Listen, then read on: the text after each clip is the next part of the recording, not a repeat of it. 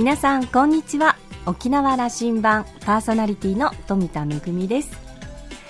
先日うちの母が孫、えー、私からすると姪っ子にあたるんですけれども、えー、孫を連れてお散歩をしてたらしいんですね。それでそのお散歩先で近所の方に出会ってあのお孫さんですかっていう意味の内縄口で曲がるやみしえんなとこう聞かれたらしいんですよ。それであお孫さんですか？って聞かれたのでうちの母はそうですよっていうことではいってこう言ったらですねうちの姪っ子がですね私馬じゃないってこう すごく怒ってその方にあの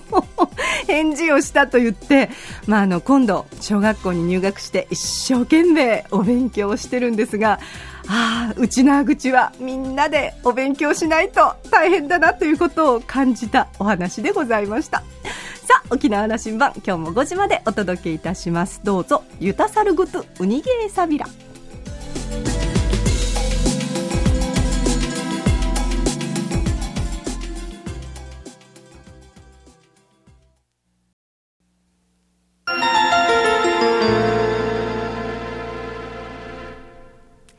那覇空港のどこかにあると噂のコーラルラウンジ。今週は那覇市にあるウェディングビジネス関連のベンチャー企業株式会社バリューブリッジ代表取締役社長の尾長義治さんとラウンジ常連客で沖縄大学地域研究所特別研究員の島田克也さんとのおしゃべりです。尾長さんは1961年生まれ那覇市のご出身です。首里中学校時代から野球部で活躍し沖縄県立富城高校に入って甲子園を目指す日々を送りました。卒業後はハワイに渡り、アルバイトを経て1983年、渡部ウェディングアメリカ法人に入社。1992年、渡部ウェディング本体に転籍し、海外事業部長などを経て、2008年から営業本部長、2010年からはアジア事業本部長を兼務し、2005年から子会社、沖縄渡部ウェディングの社長を務められました。2013年に退職し独立、現在に至ります。島田さん曰く、インターナショナル島側とはこんなタイプの人を言うのでは？グローバルに活躍していながら沖縄のスピリッツを色濃く漂わせている尾長さんとのトークを聞いてみましょう。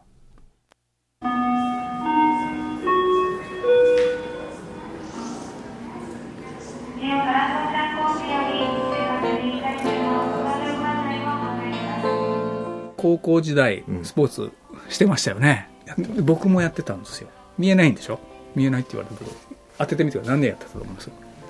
テニス？やっぱり山に陸上部やったんですよ。あそう、うん、まあスプリンターに見えないことはないけど、う。ん、それで 400m リレーというのを 100m ずつ走るのがあって沖縄県大会の最後のインターハイの決勝というのがあって僕はアンカーだったんですよ。あそう。インターハイまで行ったの。で僕が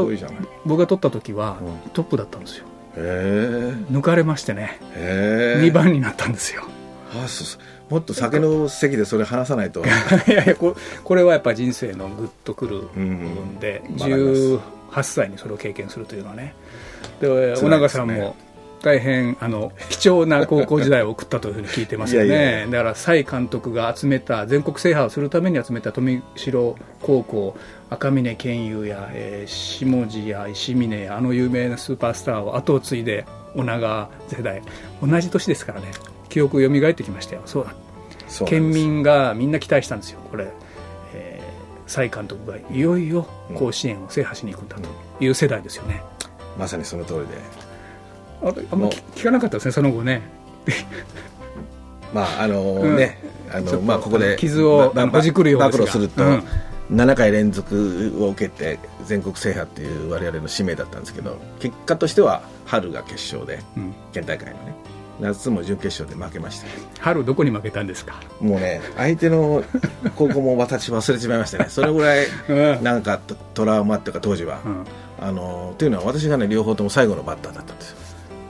本当に記憶で、そのことしか覚えてないぐらい、うん、その当時としては。春も夏も。夏も。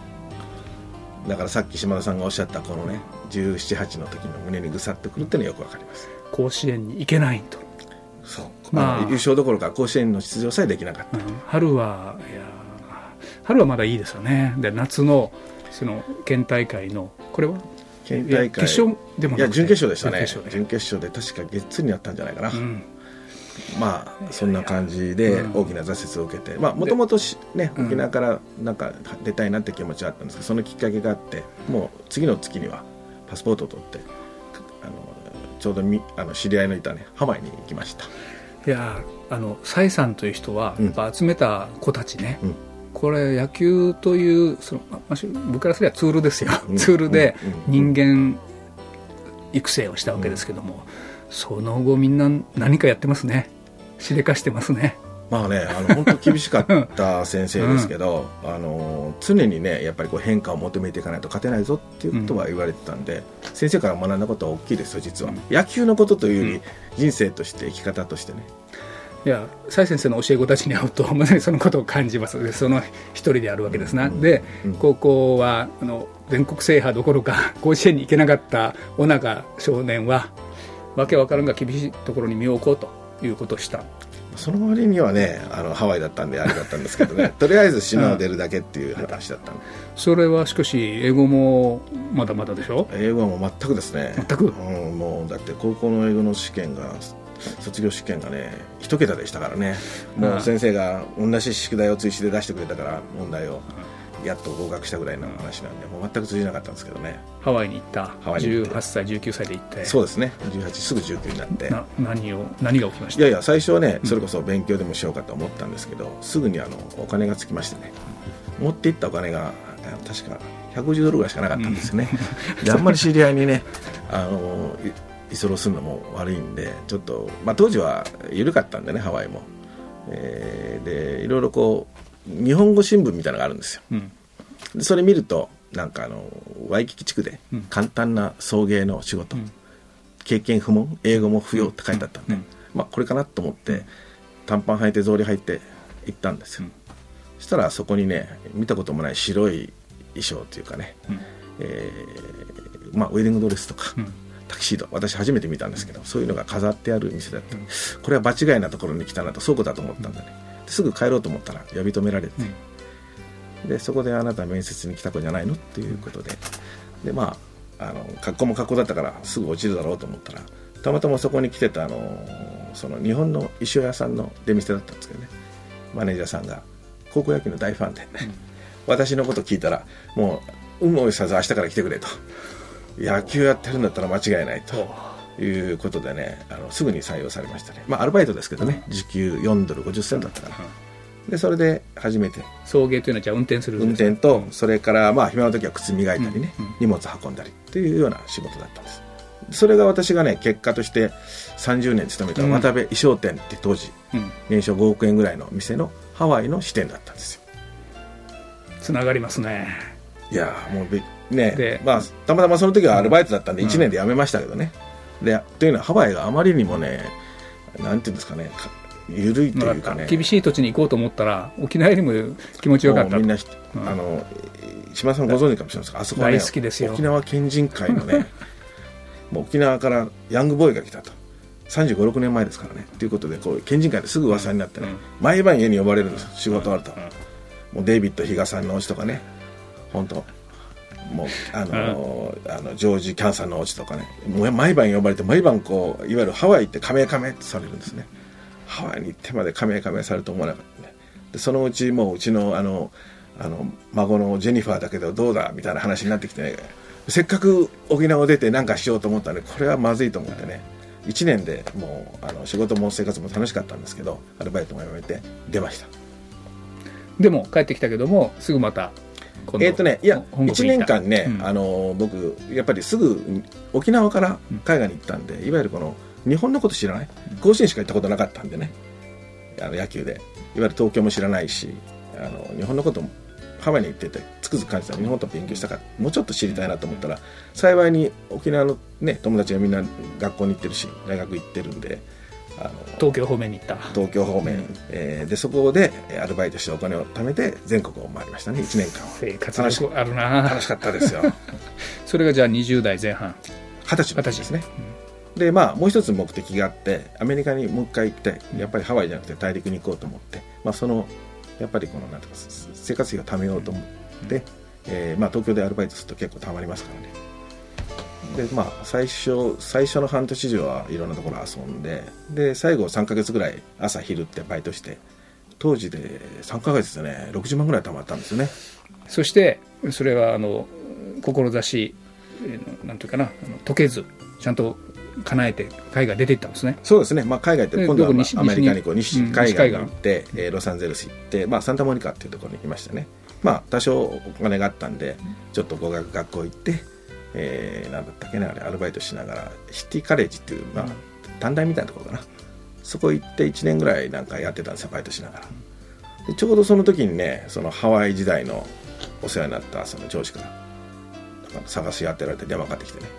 サンフランシスコに店を出したんでちょっと手伝ってくれという話があって、これはそのハワイ時代にアルバイトをしていた時の渡部の流れを組んだ方からの話そうです、はいはい、上司から、うん、でサンフランシスコ、まあ、ロサンゼルスとサンフランシスコ全然違ってて、うん、私も1回だけ行ったんですけど素敵な街なんですよ、うん、でより洗練されてるし、まあ、ロスで、ロスはもう大都会ね。大都会っていうか、まあ車がないと、ある面では田舎なんです。行動できないしサンフランシスコと洗練されてるし、でまあねもともと勉強好きじゃないから、もうそこも飽きてたんでまあ23年だったらいいかなって軽い気持ちでサンフランシスコに行ってでそこの、まあ、店を任されるみたいな感じでやったんですね。これが20代前半。23歳ですね、うん、で結果それから30年お世話になったんですよ。その前の会社には。えっ、ー、とねドレスショップっていうのをやってて地元の人にドレスを売るっていうこととあと日本から当時からまだあのサンフランシスコに来て結婚式するって方がいたんでその方々を世話するっていう仕事でしたね。でただねハワイと違ってそのいわゆる英語がある程度できないと仕事ができないんですよ、当時の僕の英語力では結構厳しくて、まあ、ちょっと辛かったんで結構勉強しましたね向こう行ってから。沖縄ボーイですねまだね。あのそう。まだ垢抜けないでしょ？もうねハワイと違って そんな沖縄がの、うん、なんなんていうんですかねあんまりいないんですよね、方とか。あのアジアから来た青年かぐらいの話ぐらいでしか扱われませんよ。扱われないしもう結構厳しいんですよね、うん、まあでも、あのー、慣れていくとなかなか住みやすい街ですし。で、まあ、あとは本社にねドレスを売ったりするっていう仕事もやってて。ニューヨークが当時のドレスの、うん、今もそうですけどウェディングドレスの中心地だったんですね。でニューヨーク行ってそれを買い付けて本社に送ったりなんかしてたんですけど、うん、まあ、そうしてるとやっぱりなんかね面白いんですよねアメリカって、あのどんな若造でもねなんかこう商売の話一生懸命したり、うん、自分の得になるなと思ったら聞いてくれるしね飛び込みとも会ってくれるし。まあそんなんであっという間に78年過ごしたのかな。あの尾長さんといえばその渡部ウェディングの尾長さんだというふうにしてラジオ聞いてる人には多分多くの人が知ってる人が多いんだと。渡部ウェディングのそうするとこれはまだこのリゾートウェディングというものがまだ日本人にとってはあのそれほどあの一般化しない頃のこれビジネスですよね。そうですそうです。当時ねまだ渡辺衣装店っていう会社で、うん、京都の 貸主さんでうん、ハワイとかサンフランシスコの事業なんてどちらかというと宣伝のために出してるみたいなイメージで、うん、多分売り上げのなるほど。1割もなかったんじゃない？それで京都なんですな。そうなんですなるほど。で、えー、永さんそれ渡辺ウェディングでの仕事も本格化してくると。20代はまあアメリカでね、うん、そうやってサンフランシスコ行ったり、あのドレスを送ったりなんてしてやってたんですけど、まあ、仕事が楽しくなってきた時に、上司からねこれから海外ウェディング上司というのは当時のオーナーですね、社長から海外ウェディングが日本人のトレンドになるかもしれないと。1980年代ぐらいですか、ね、えーとね、いやもうねバブルはじけてて90年ですね、うん、91年。これからあのいわゆるこの携帯が変わってくる、うん、家族と家族じゃなくてあ会社と会社じゃなくていわゆる家族同士だとか個人同士のつながり欧米化していくだろうと。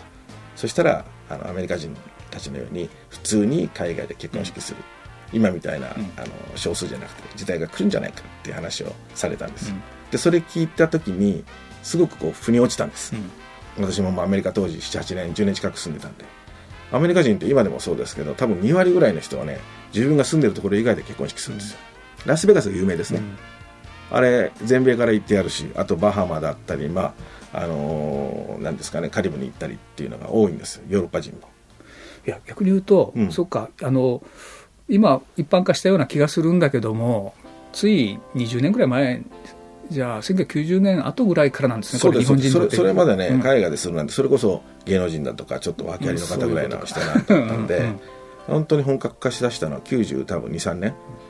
ちょちょうど、まあ、私帰って1人かな？新入社員1人つけてもらって契約社員の子を使って3人で始めたんですけど、それからですよ、まあ、ハワイをじゃあ拡充するっていうこととあのあと販売も、当時の日本の渡部っていうのは貸し商店ですから、海外挙式を売るってことをしてなかった。旅行会社に全部委託してたんですよ、でやっぱり自社で売っていく体制を作らないといけないしあとハワイだけとアメリカだけじゃ地域として魅力がないと、旅行会社も言われてね。具体的に言うとオーストラリアヨーロッパがないと、選択肢がないと増えないんだって話で、まあ、日本人が行くハネムーン先を片っ端から行きましてね、で結果としてはオーストラリア、5か所かな？シドニーキャンズゴールドコーストハミルトンとか。ヨーロッパもチューリッヒロンドンパリ、えー、ミラノか。日本人がそこに行って結婚式ができるような仕組みを作ってくると。仕組みというよりも拠点を作りました、拠点。行って。自ら当時いないんで自分で行って場所を見つけて教会と交渉して、販売網というのはそういう仕組みができて拠点ができてそして旅行会社とのタイアップになっていくんですかね。旅行会社とのタイアップと、まあ、当時渡辺一商店ですから、うん、東京京都に大阪にしかないんです。よ、うんうん、でそれじゃ足りない、だからやっぱり福岡に出さないといけない。名古屋に出さないといけない。札幌に出さないといけないという形で、まああの30代ですけどね、はい、例えばシドニーで夜行便で帰ってきて朝6時に着いたら、まあ、そのまま電車乗り換えて名古屋まで行って名古屋でこうねあの直営店のなんかこうやり取りするとかね。もう本当にあの一番充実した休まなくても全然平気だし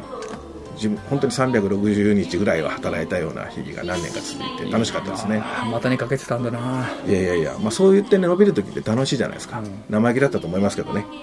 30代40代前半ぐらいをそう過ごしたんです。えっ、ー、とね30代もうで、うん、ほぼこのなんですかねちょうど前の会社が上場する頃にはもう海外の売り上げが過半数を占めて7割ぐらいになってたんじゃないですかね。でほぼ独占状態という感じでしたね。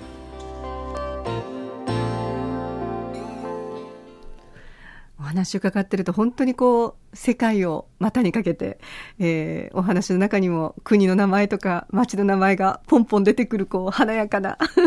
経歴ですけれどもね。でもその原点には英語のテストが一桁だったけれども 地道に努力して、えー、語学力を磨き、そして海外での生活、きっと本当にあの、この華やかなお話のね、影に大変な努力をされたんだろうなということを思いますね。えー、まあ、あの、原点の野球部の、えー、蔡監督に教えられたことが今も生きているというお話でしたけれども、えー、今週のお話はこの辺りにいたしまして、また続きは来週お届けしたいと思います。今週のコーラルラウンジは、株式会社バリューブリッジ代表取締役社長の小永義治さんとラウンジ常連客島田克也さんとのおしゃべりでした。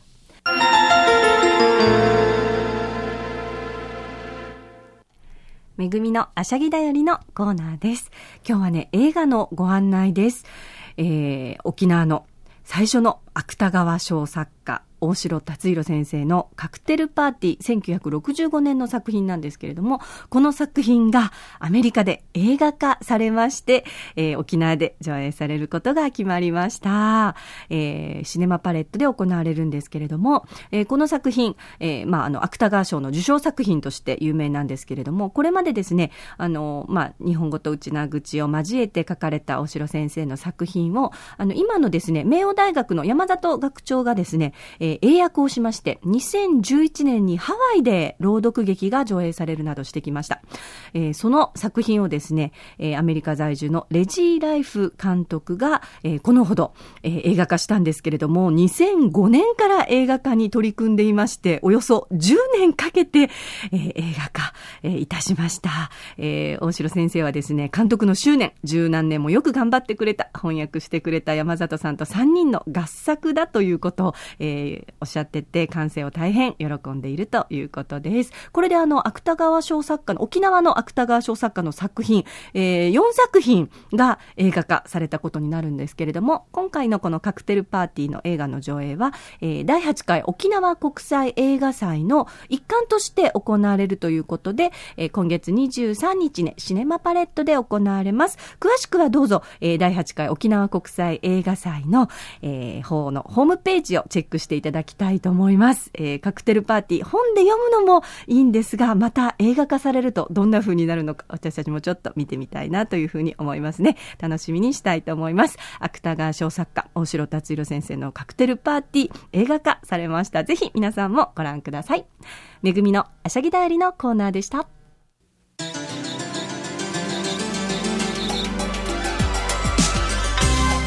沖縄羅針盤のこれまでの放送はポッドキャストでいつでもお聞きいただけます。ラジオ沖縄もしくは沖縄羅針盤と検索してホームページからポッドキャストでお楽しみください。そして私富田やコーラルラウンジの常連客島田さんのブログやフェイスブックでも情報発信中ですのでぜひお時間のある時にこちらもチェックしてみてください。沖縄羅針盤今週も最後までお付き合いいただきましてありがとうございました。そろそろお別れのお時間です。パーソナリティは富田恵でした。それではまた来週。